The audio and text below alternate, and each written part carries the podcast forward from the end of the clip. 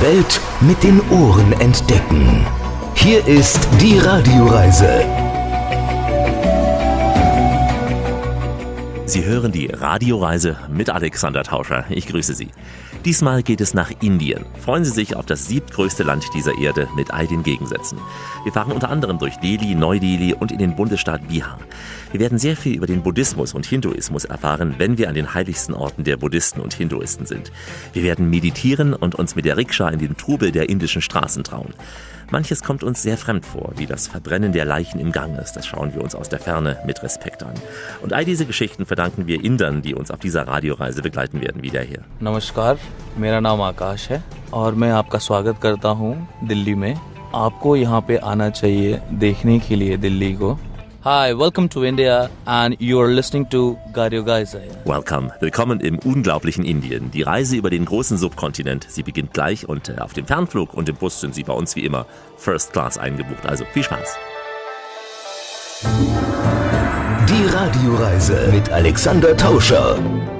Das ist die Radioreise, die Sie zu neuen Horizonten bringt und damit Reiselust wecken soll. Im Studio Alexander Tauscher. Herzlich willkommen hier bei uns in dieser Show. Diesmal geht es nach Indien. Das weckt doch Fantasien. Ich denke an geschmückte Elefanten, jahrhundertealte Tempel, Trubel in den Gassen. Wir werden ein Land mit vielen Kontrasten kennenlernen, viele Gegensätze zwischen arm und reich oder auch Hitze und Kälte. Wir werden die Ruhe des Tempels einwirken lassen und uns im lauten Verkehr der Metropolen bewegen. Immerhin leben 1,3 Milliarden Menschen in diesem Riesenland, das wir auch als eigenen Kontinent fast schon bezeichnen können. Unsere Indienreise beginnt in Delhi, da wo wir auch landen. Und äh, die einen sagen, naja, diese Metropole im Norden des Landes ist ein Moloch.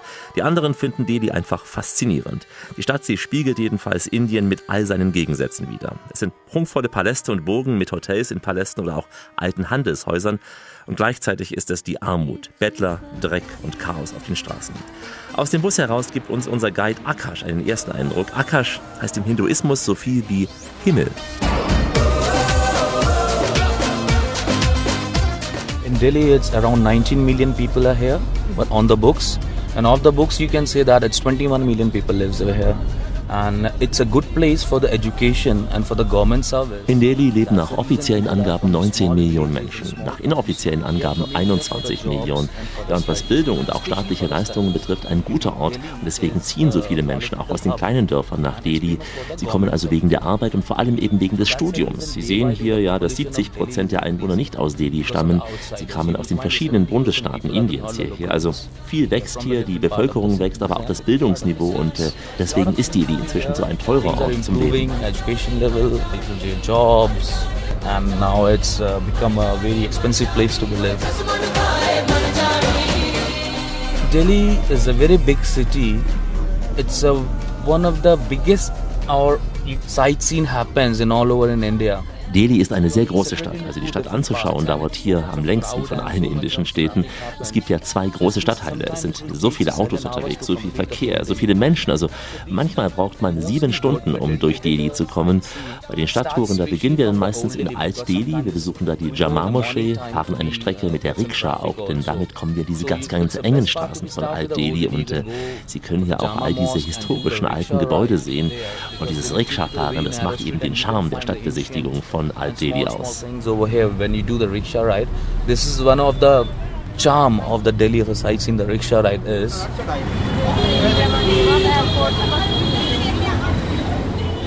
And you go for the Red Fort, which is built by the Shah Jahan, and it's it takes around two hours and two and a half hours to see the whole Red Fort. Dann besuchen wir die Rote Burg, diese Kaiserresidenz aus dem 17. Jahrhundert. Das allein dauert schon so zwei bis zweieinhalb Stunden. Sie sehen da auch den Gewürzmarkt, ein bekannter Gewürzmarkt ist dies, da können Sie entlang schlendern. Und dann, dann fahren wir in den neuen Teil von Delhi. Da sehen wir das indische Tor, den Präsidentenpalast, das Queen Manyar, diesen Siegesturm, fünfstöckig, den Connaught Place, diesen Dreh- und Angelpunkt Neu-Delhis und all die Sehenswürdigkeiten da. Also, wenn Sie einen Eindruck vom gesamten Delhi haben möchten, dann müssen Sie mindestens sieben bis acht Orte gesehen haben. So it's one of the biggest sightseeing timing place in India.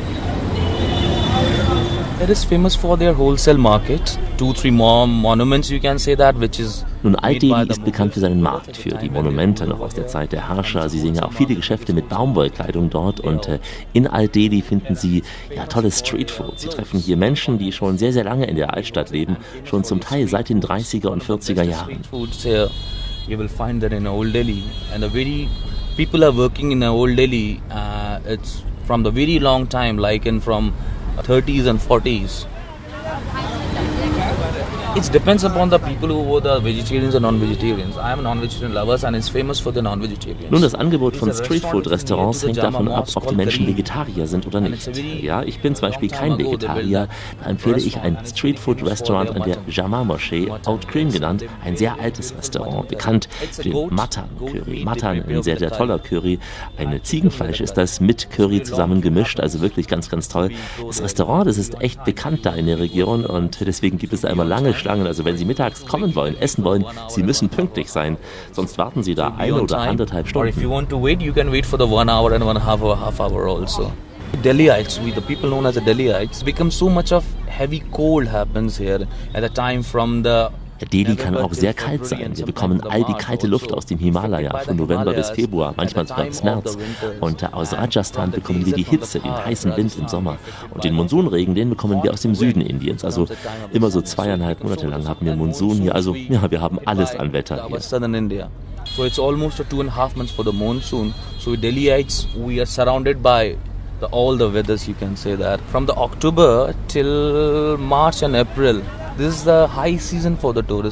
Hochsaison für Touristen ist von Oktober bis März, April, denn dann ist das Wetter am besten. Es gibt auch viele Festivals und man sieht auch viele indische Hochzeiten und äh, Delhi ja wird immer grüner. Ich glaube, es wird die grünste Hauptstadt der Welt. Die Regierung hat da auch sehr viel investiert und äh, dank des Monsuns bleiben die Bäume auch grün und äh, wir kümmern uns eben um sie mit Gottes Liebe. And in the help of our good monsoon, So it's become so green and we also treated these trees like a god. Das war ein erster Eindruck von Delhi, viel aus dem fahrenden Bus heraus, denn die Stadt, sie ist einfach riesig und der Verkehr nichts für uns Europäer. Da, wo bei uns drei Fahrstreifen sind, da haben in Indien locker fünf Autos oder Tuk-Tuks Platz. Es wird links und rechts überholt und das, so scheint es, ist Millimeterarbeit, so knapp wird er überholt. Das heißt ja auch, dass man in Indien beim Autofahren vier Dinge benötigt. Laute Hupe, gute Bremsen, Geduld und Glück. Also hoffen wir, dass diese vier Dinge uns begleiten werden. Indische Lebensweisheiten auf jeden Fall begleiten uns am Ende jeder Etappe. Zu Beginn diese hier. Nur tote Fische schwimmen mit dem Strom. Wir sind heute im siebtgrößten Land dieser Erde, in einer Bundesrepublik mit 29 Bundesstaaten. Die Radioreise in Indien und Alexander Tauscher gedanklich in diesem großen Subkontinent. Dieser große Zahn auf der Landkarte, der wird ja im Norden vom Himalaya umschlossen und äh, auf der anderen Seite vom Indischen Ozean. Indien ist eine große Demokratie, aber auch mit großen Schönheitsfehlern, keine Frage. Die Religionsfreiheit ist garantiert und trotzdem bestimmen sogenannte Kasten das Land. Die mit Abstand größte Religionsgruppe sind die Hindus, gefolgt von den Muslimen, Christen und den historisch aus Indien stammenden Sikhs, Buddhisten und auch Jaina. Wir werden auf dieser Reise einige Tempel besuchen und gleich zu Beginn einen besonders großen, nämlich in der Hauptstadt Delhi. Dieser riesige Komplex nennt sich Akarjadam. Und es ist einerseits ja ein kunstvoll verzierter Tempel, aber auch ein IMAX-Kino. Es gibt hier Wasserkanäle für eine Bootstour, es gibt botanische Gärten, sogar auch ein vegetarisches Restaurant.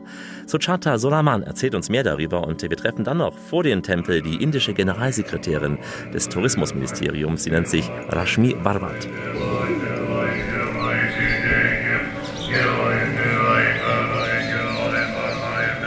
So that is the tomb of Isa Khan.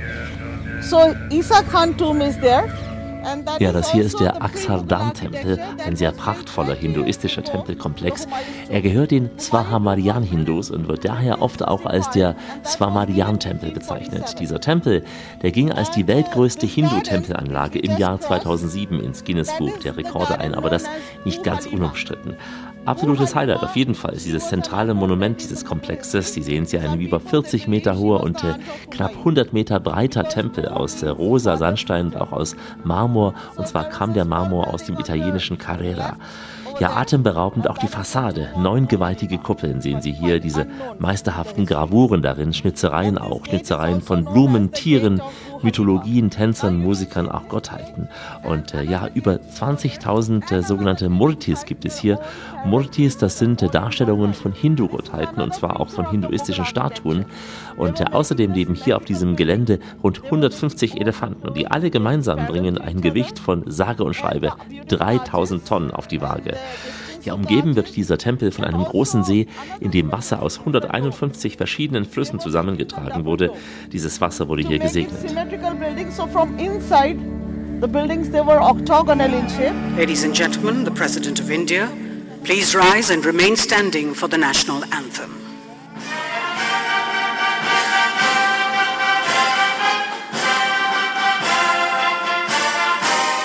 India is one country which is known to be a continent. It has everything for everyone. It, ha- it has places for summers, monsoons for summer, I will say. Ja, Indien, ein Land auch, das auch als ein Kontinent bekannt ist. Ein Land, das jedem etwas bietet. Im Sommer der Monsun, die Winter. Im Sommer da empfehle ich die Region Landu in Kaschmir und äh, auch die westlichen Teile von Südindien. Und ich empfehle den wunderschönen Nordosten von Indien, gerade auch im Sommer sehr erfrischend. For summer season. Northeast beautiful northeast where you can just explore and trek and it the temperature is normally well, it's a um, cold region. So for summers people can go there.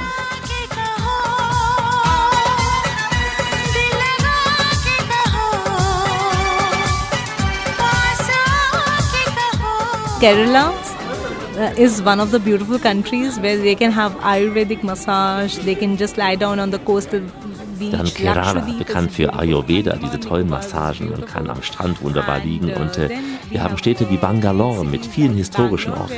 Then we have uh, cities like Bangalore, where which has lot of heritage places.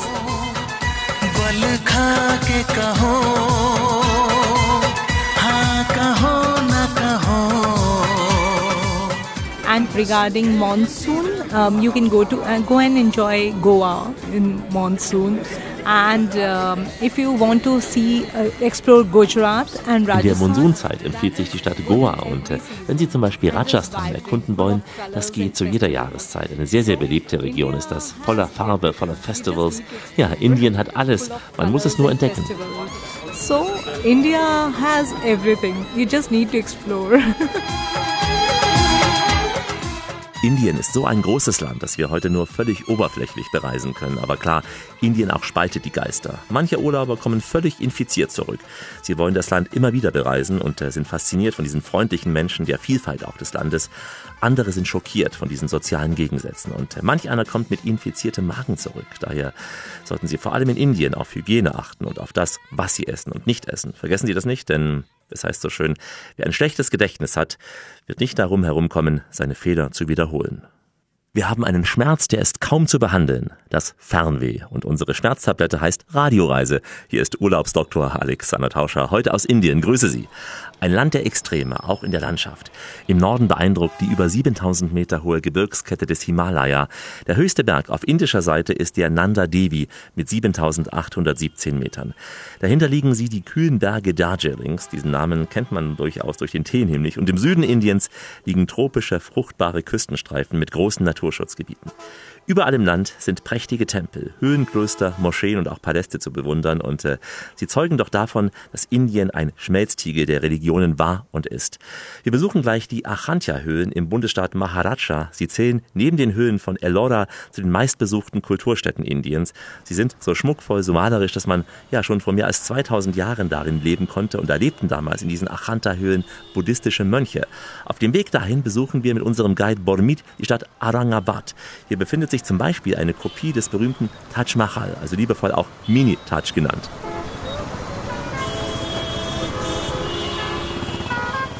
Aurangabad is a historic start. Site 504 Christ war of the land cart. Damal war sehr kleine Ort. Damal Aurangabad war genannt Raj Tadak, bis 500 nach Christ. Danach Aurangabad war sehr stort. Aber in 1610 die Stadt war wieder gegründet von einer no, Gouverneur von Nizam Shah Dynasty und die Name war Fatiyabad. Die Fläche der Aurangabad ist 400 Quadratkilometer, 20 Kilometer breit und 20 Kilometer lang. Es gibt 1,6 Millionen Bewohner hier. Die 60% sind Hindu, 30% Muslim und 10% sind äh, die jainistische Leute.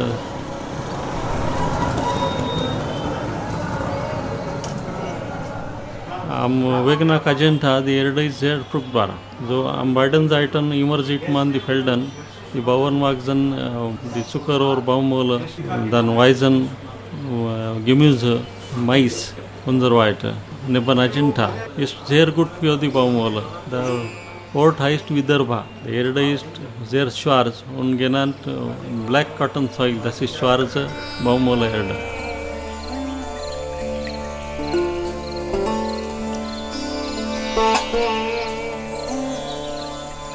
Die Höhlen von Ajanta, die waren von den Menschen damals gehauen. Nur mit der Hand, mit äh, Meißel und dem Hammer und Spitzhacke. Die sind die Kloster für die buddhistische Leute. The Höhlen architecture in Ajanta, in Indien, existiert wegen die buddhistische Religion und für die buddhistische Mönch. In 237 Jahre vor Christ, es gibt einen Kaiser in Indien, der heißt Ashoka. Wann er akzeptiert die Religion, er wollte sie zu verbreiten in ganz Indien und auch in asiatischen Ländern. Dafür ernannte er die Mönche, die wanderten von Ort, Ort zum Ort und predigen über die Religion. Aber es gibt etwas Regeln, die Menschen müssen folgen. Die waren nicht erlaubt, auf einem Ort für mehr als drei Tage zu bleiben.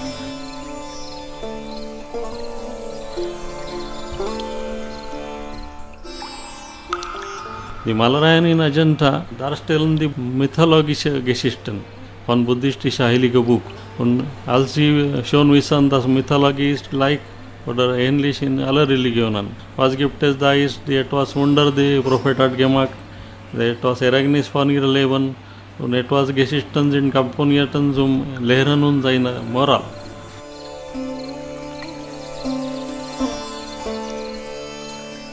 Diese Geschichten जिंडनी स्नोर विस्टिक फ्यूर अवर द कैरेक्टर फॉन गेसिटन जिंड विस्टिक फ्यूर वाइल दी वार फॉन दी जैट गेनोशिस लेबन देयर मेन्शन ऑफ़ गिनाम वॉज़ देयर कुंसलर ओडर मालर झा इन दी लाइट एर गेमाल एर दस गेस्ट्रिकन। द वेकन विसन विद लाइट दाम आल गे लेफ़्ट हावन।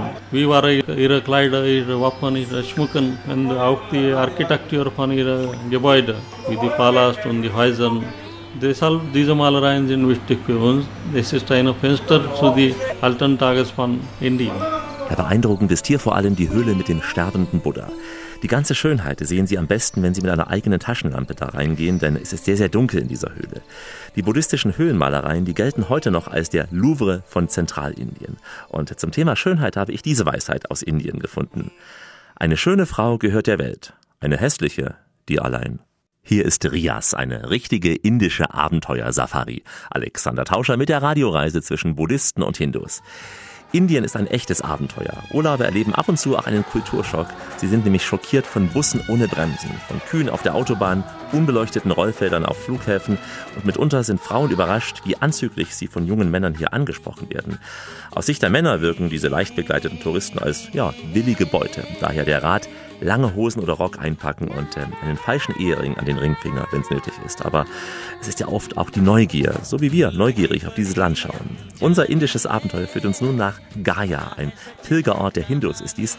Sie glauben daran, dass durch das Opfern von Pindas, also das sind Beerdigungskuchen, ihre Vorfahren von der Knechtschaft der Erde befreit werden. Und dazu gehört auch ein langer Rundweg um die Stadt herum mit all diesen heiligen Plätzen. Gaya liegt etwa 100 Kilometer südlich von Patna. Und äh, außerdem steht auf unserem Programm die Stadt Nalanda. Hier befand sich die größte buddhistische Universität, die im 5. Jahrhundert gegründet wurde. Damit Sie eine Vorstellung haben, 10.000 Studenten, die studierten hier und rund 1.000 Professoren, die lehrten. Zu der Uni zählen neunstöckige Bauten, sechs Tempel und sieben Klöster. Die Bibliothek soll neun Millionen Bücher umfasst haben. Sie war damit zugleich das größte Lehrzentrum der antiken Welt überhaupt. Unser Guide Saran erzählt mir darüber. India was very much advanced country since the early century. If I talk about the Indian philosophy, Indian culture, Indien war schon in der Frühzeit ein sehr entwickeltes Land. Wenn ich an die indischen Philosophen denke, an die indische Kultur und so weiter, auch an die Schulmedizin, schon im 5. Jahrhundert also sehr entwickelt, in diesem frühen Mittelalter Indiens, da war Nalanda eine Hochburg der Gelehrsamkeit. Und so bekam die Stadt Nalanda im 5. Jahrhundert auch ihre erste Universität. Uh, got, its, got, its first, got its first uh, university in 5th century by the Gupta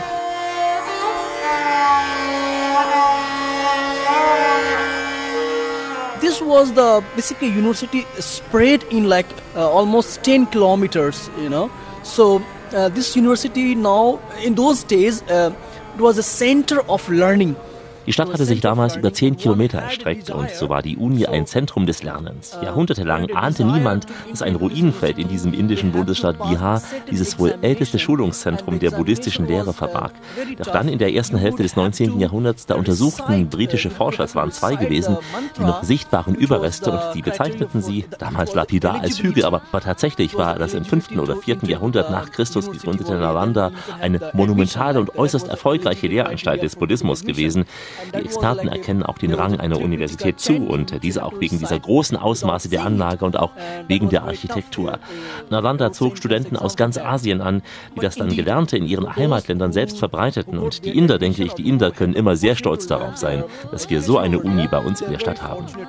So still we can recall the glory of this university. We can always feel proud. The Indians can always feel proud that we had such university in our city.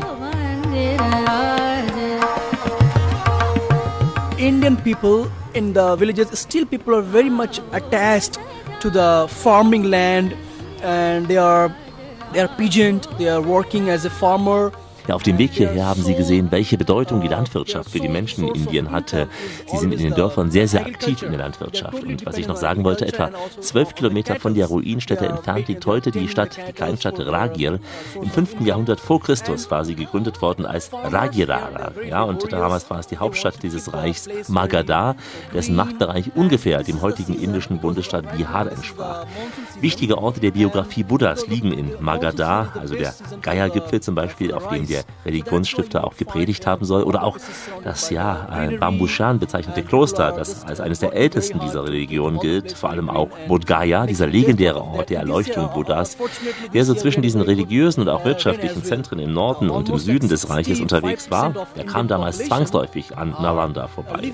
Sie haben auf der Fahrt gesehen, wie dieses Landleben Indiens hier aussieht heute. 65 Prozent der Inder leben in Dörfern und deren Haupteinnahme ist eben die Landwirtschaft. Uh, 65% of people living in the village. So their main work is to be they are not relying on any kind of like a, uh, in industry or factory but the sole income is uh, agriculture. Bodh Gaya is my uh, birthland my motherland and that's where I, I, I was born. And this is a very small uh, town I would say. I would, I would not say it's a city Bodh Gaya, das ist meine Heimat. Hier wurde ich geboren. Ein kleines Städtchen, also keine Stadt würde ich sagen, ein kleines Städtchen nah an Gaya, dieser berühmten Stadt für den Hinduismus, bekannt auch für diesen weltberühmten Mahabodhi-Tempel mit dem Baum des Buddha. Ja, Bodh Gaya eine kleine Stadt, aber mit sehr vielen wichtigen Orten auch. Hier leben in diesem gesamten Raum etwa 150.000 Menschen. uh, values uh, attached to this, uh, this small city. Population here would be something like 100 150,000 people living in and around Bodh Gaya. Yeah, of course.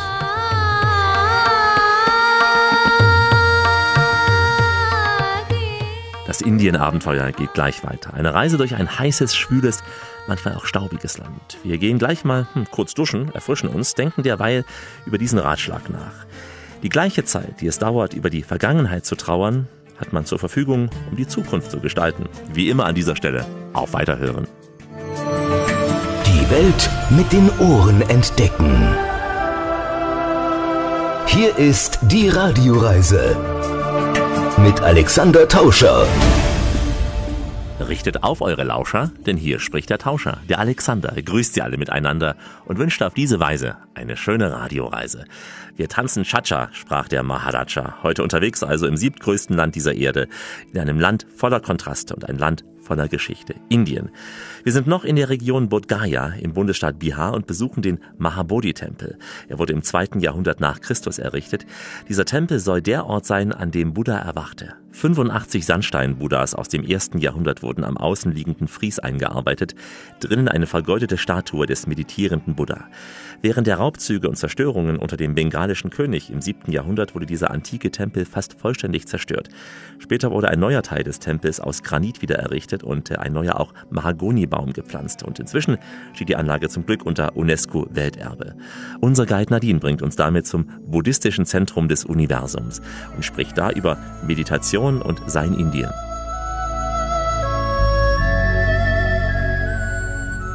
Uh, Mahabodhi temple is one of the important site in the uh, Buddhism for Buddhist people also, that's the place there we have the Bodhi tree.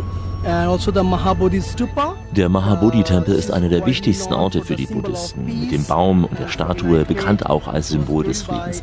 Sie sehen ja hier die Buddhisten, die den Ort zu Ehren ihres Meisters besuchen. Sie kommen hierher, um Inspiration für ihre Meditation und auch für die spirituelle Praxis zu bekommen. Der Tempel, dieses Ziegelgebäude, ist 55 Meter hoch. Uh, the height of stupa is a 180 uh, feet, which is 55 meter.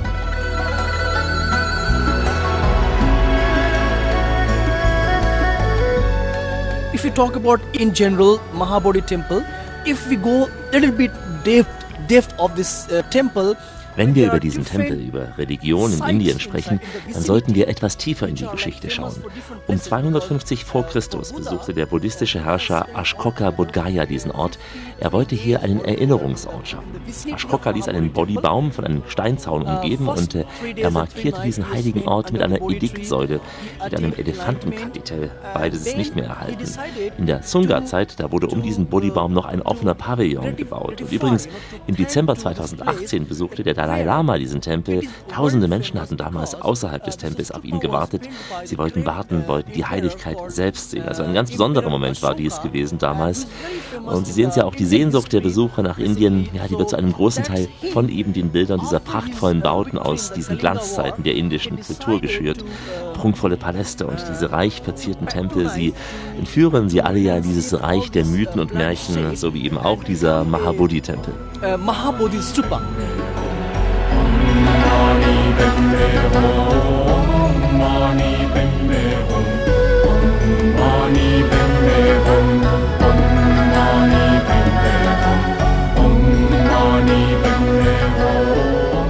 Meditation is all about controlling your breath. So if if I talk about in a very brief way possible about the mm, meditation, you don't need to do anything then just breathe in and breathe out. Nun, Meditation ist die Kontrolle ihres Atems. Im Prinzip machen sie nichts außer einatmen und ausatmen. Sie müssen ihren Atem selbst spüren. Das ist das Schwierigste. Die Leute denken immer, es ist doch ganz einfach. Einatmen, ausatmen, aber es ist nicht einfach. So you have to feel your breath, and that's the most difficult part of doing that. That it's not an easy thing. People think that they can, uh, they can feel, they can breathe in and breathe out easily. No, it's not easy.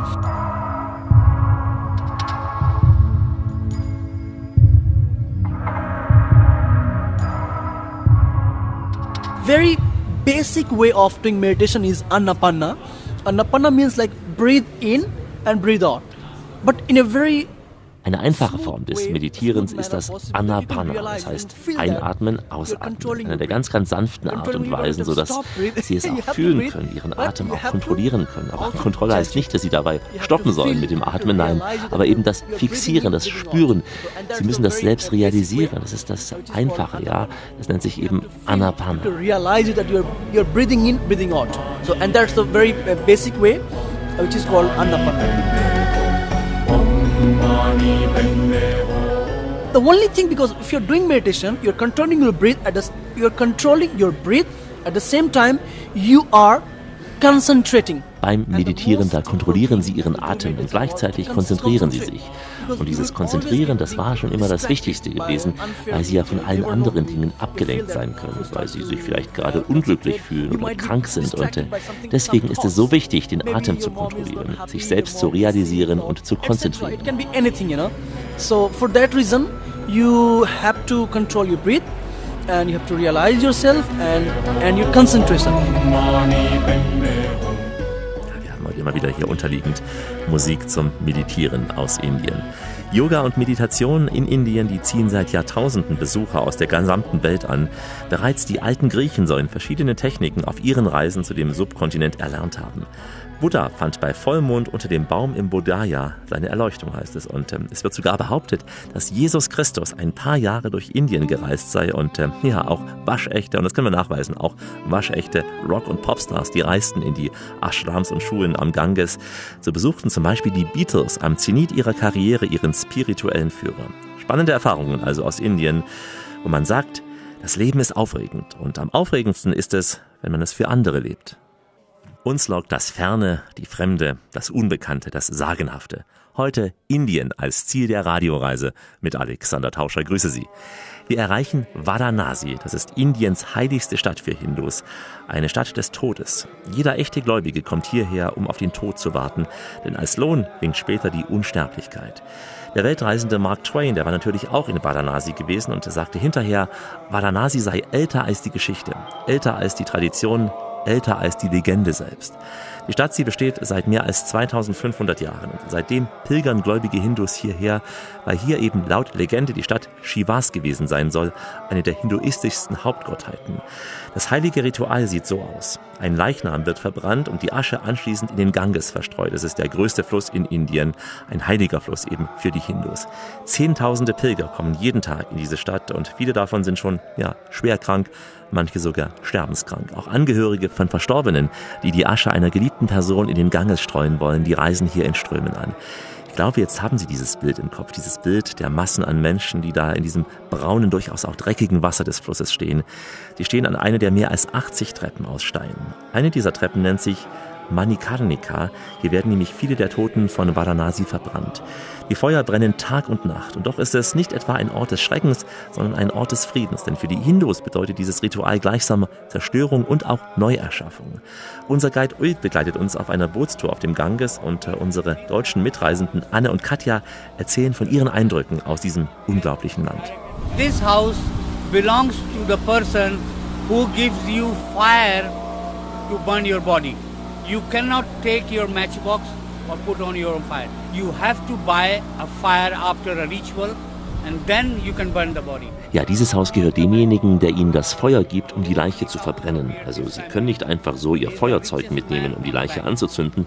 Nein, sie müssen nach dem Ritual ein Feuer kaufen und dann können sie die Leiche verbrennen. Und die Familie in diesem Haus hier, die gibt es schon seit vielen, vielen tausend Jahren. Sie gibt seit vielen tausend Jahren die Feuer aus. Er ist der reichste Mann hier am Ufer, also der reichste Mann. So many thousands of years his family he is the richest man on the bank.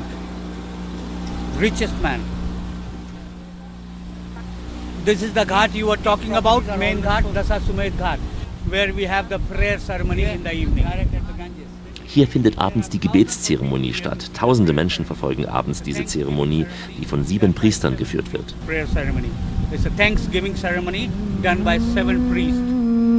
Yeah, that was a temple, but by the Muslim emperor it brought down. And still it is half temple and half mosque. People go for the prayer and Muslim go for the their prayer. Ja, und das hier war eine Moschee in der muslimischen Zeit in Indien. Heute ist es zur Hälfte ein Tempel, zur Hälfte eine Moschee. Hier gehen also Gläubige beider Religionen zum Beten hin. Heute leben ja bei uns 65% Hindus, 25% Muslime und außerdem Buddhisten und Christen. Einfach alles.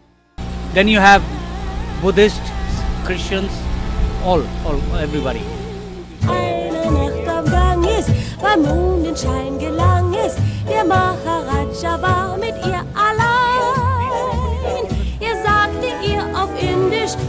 Liebling, sei nicht kindisch und sag nicht immer wieder nein. Und eben gerade sind wir am Verbrennungsgott vorbeigekommen. Also hier werden die Leute noch richtig traditionell verbrannt, wenn sie gestorben sind.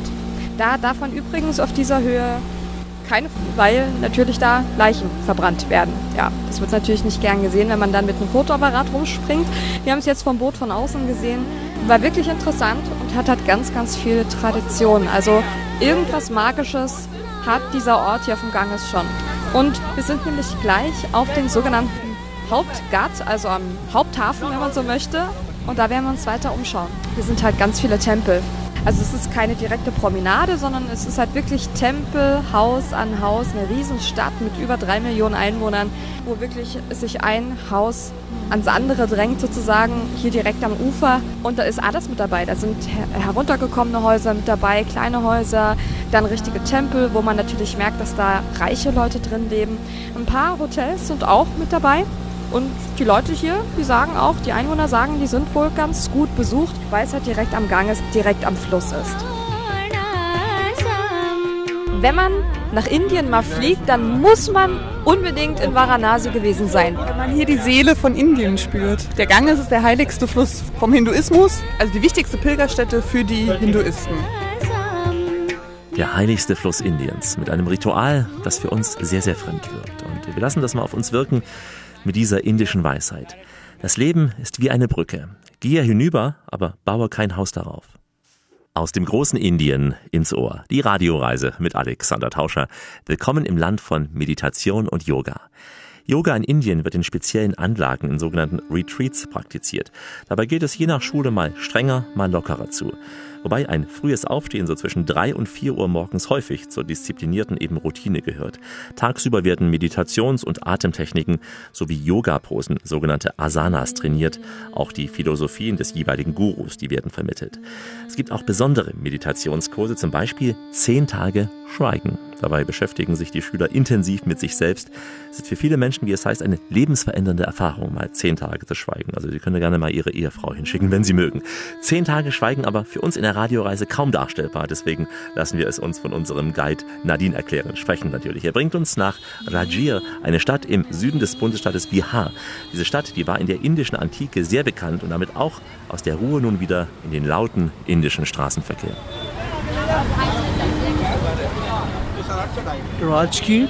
It's one of the ancient uh, city, uh, ancient place during. Even it's also important during the Buddha's time, Lord Buddha's time.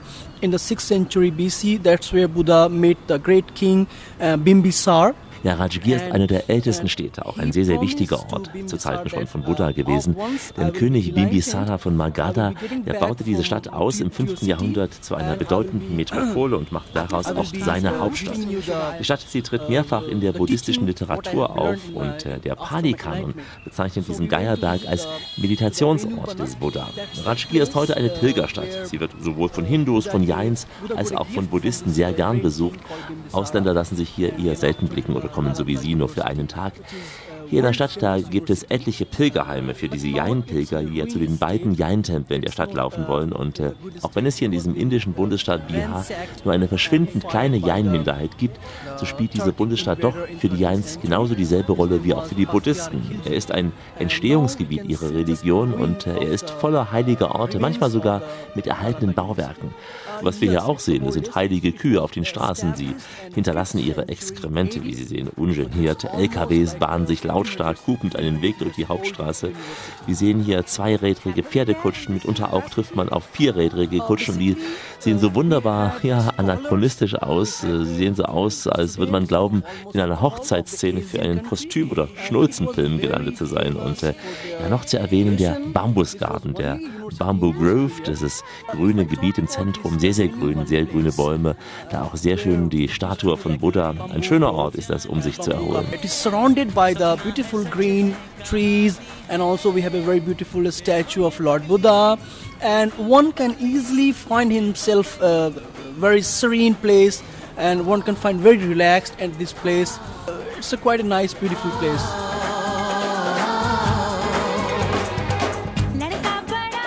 I love India, and from my point of view, India is such a diverse country. You won't you won't find in any other part of the world which can give you a different flavor. Ich liebe Indien und für meine Begriffe ist Indien so ein vielfältiges Land. Ich glaube, Sie werden wohl nirgends in der Welt so ein Land mit so einer Vielfalt finden. In jeder Stadt, in jedem Dorf immer etwas Neues. Aller zehn Kilometer ganz verschiedene Menschen, verschiedene Kulinarik, unterschiedliche Kulturen. Die Menschen sind ganz unterschiedlich gekleidet. Sie verhalten sich ganz unterschiedlich. Also Indien ist ein tolles Land. Ich bin sehr glücklich, dass ich hier geboren bin. In in in in uh, totality, I would say that India is a beautiful country, and especially I'm very much thankful that I was born in this country. My hometown. I love this uh, beautiful place and I'm very proud. I'm very proud to be uh, born in Bodh Gaya.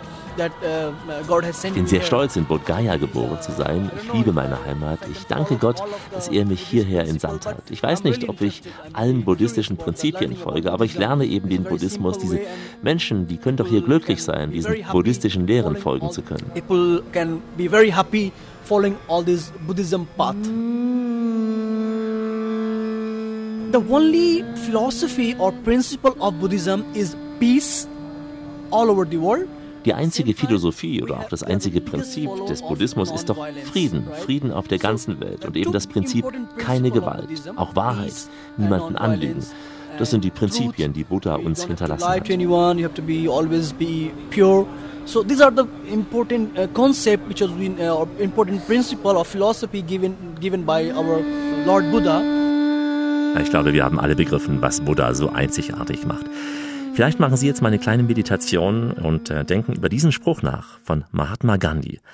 Das Streben nach Wahrheit kann nicht in einer Höhle geschehen, denn Schweigen macht keinen Sinn, wenn es nötig ist zu sprechen. Heute sagen wir Namaskar, Welcome to Incredible India. Ein magischer Empfang, ein schönes Wort, die Radioreise mit Alexander Tauscher in Indien.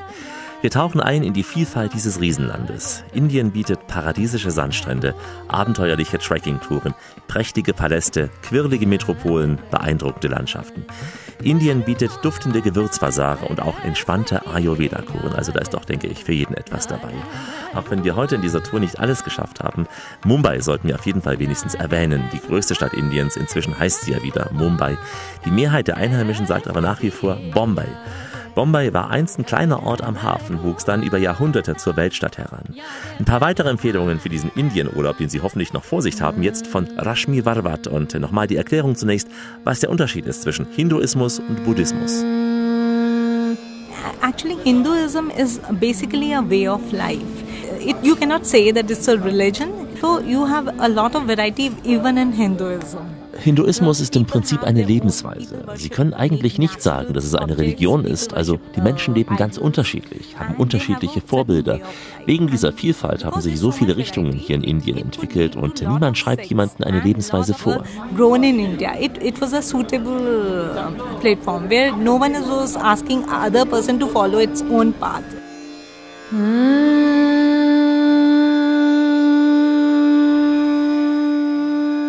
Buddhism is one such religion which said that we uh, that we should avoid any extremism. Buddhismus ist eine Religion, die sagt, dass man jede Form von Extremismus verhindern soll. Buddhismus ist auch eine Balance im Leben. Es ist der Weg in der Mitte. Wenn wir diesen Mittelweg gehen und damit die Herausforderungen annehmen, dann wird es ein friedvolles, gefestigtes Leben. And we choose a middle path that will be peaceful and uh, settled in life.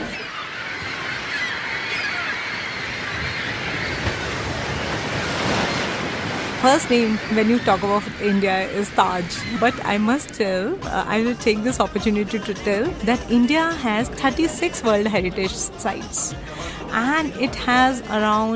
Wer an Indien denkt, der denkt natürlich als erstes an den Taj Mahal. Aber ich möchte betonen, dass Indien 36 solcher Weltkulturerbestätten hat. Das alles in einem Land mit sieben klimatischen Zonen und tausenden Kilometern an Küste und über 3600 geschützten Monumenten. Und äh, die Kleinen hier gar nicht erst mitgezählt. So you can think of that uh, there's no count of the, those smaller monuments.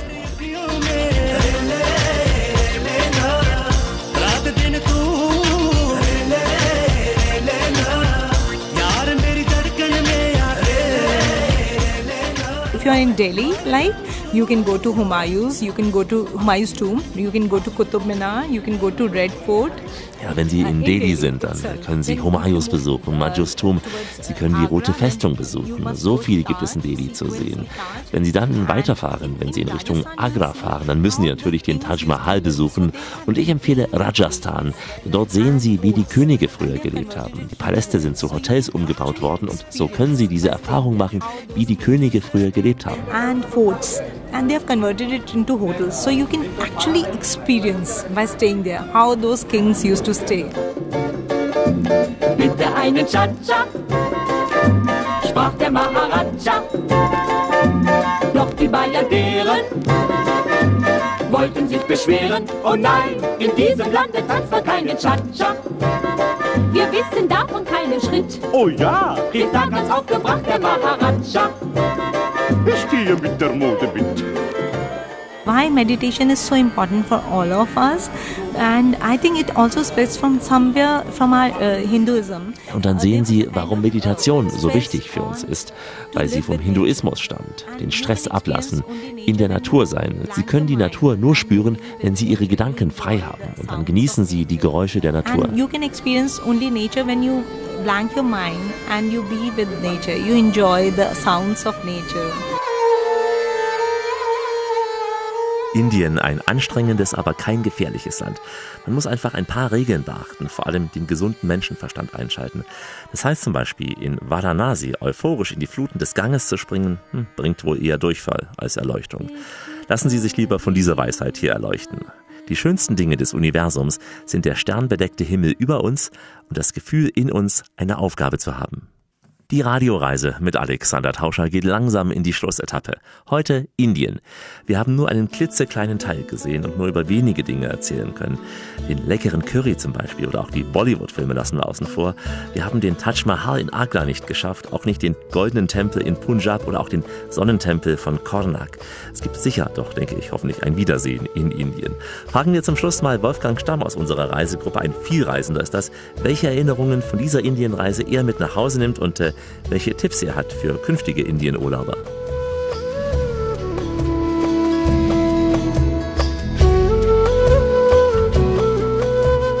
Indien ist im Prinzip kein Land, Indien ist ein Kontinent. Es ist eine Mixtur von vielen Völkern, vielen Kulturen, vielen Religionen halt und praktisch ein Schmelztiegel von, von vielen Menschen halt.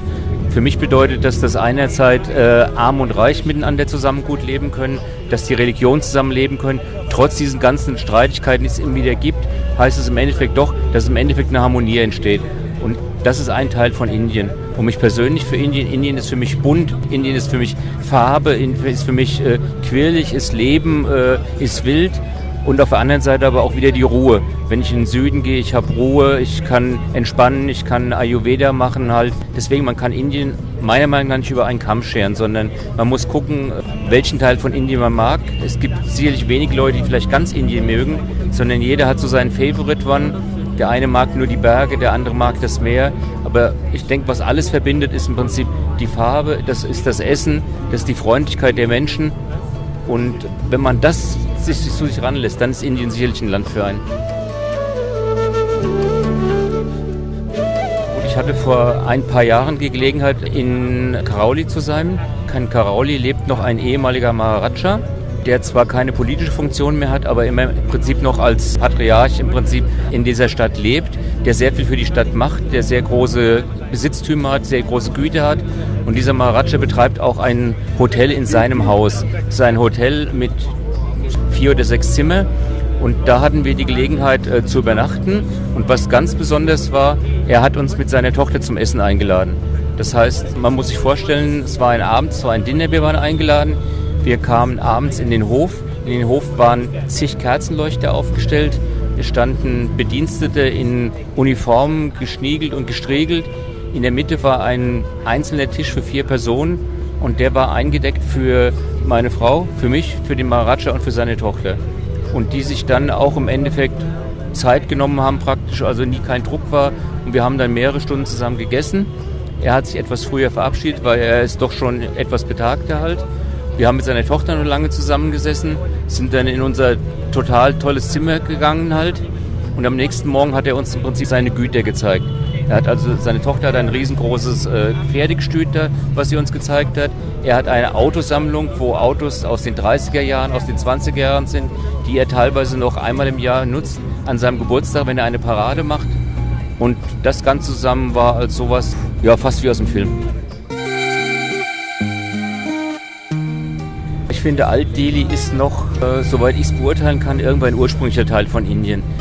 Das heißt, Alt-Indien Indien sollte man auch vielleicht mit dem Tuk-Tuk oder, wenn es irgendwie möglich ist, zu Fuß erleben. Vielleicht nicht ganz alleine, weil man geht, geht vielleicht verloren. Vielleicht nicht schlimm verloren, sondern man geht Gedanken verloren, vergisst die Zeit halt.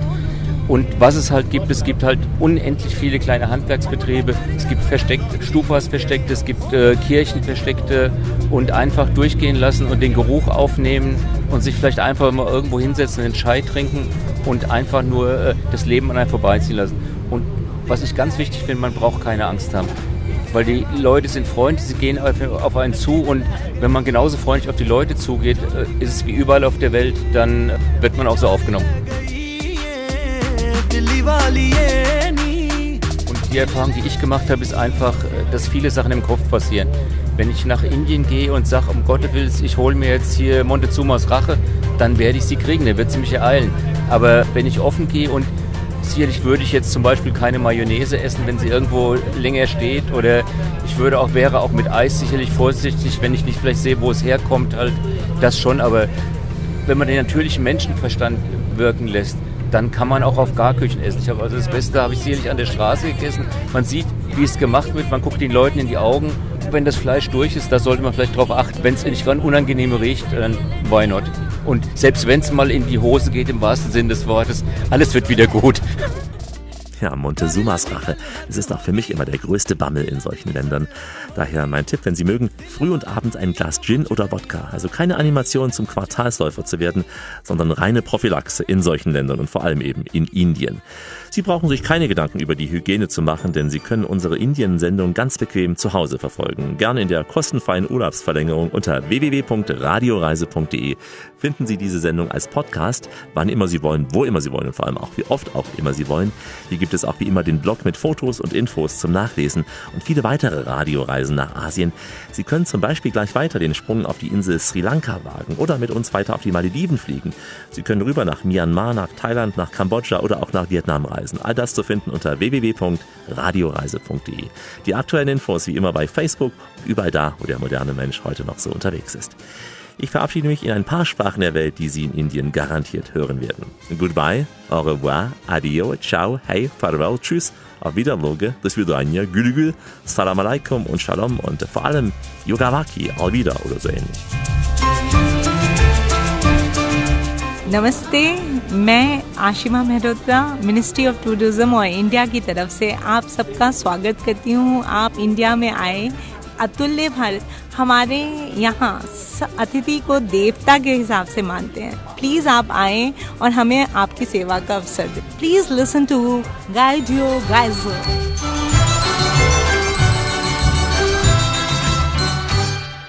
Dankeschön all unseren indischen Gastgebern.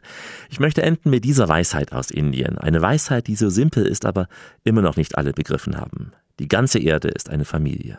Bleiben Sie schön reisefreudig, meine Damen und Herren, denn es gibt noch mindestens 1000 Orte in dieser Welt zu entdecken. In diesem Sinn, wie immer, bis bald.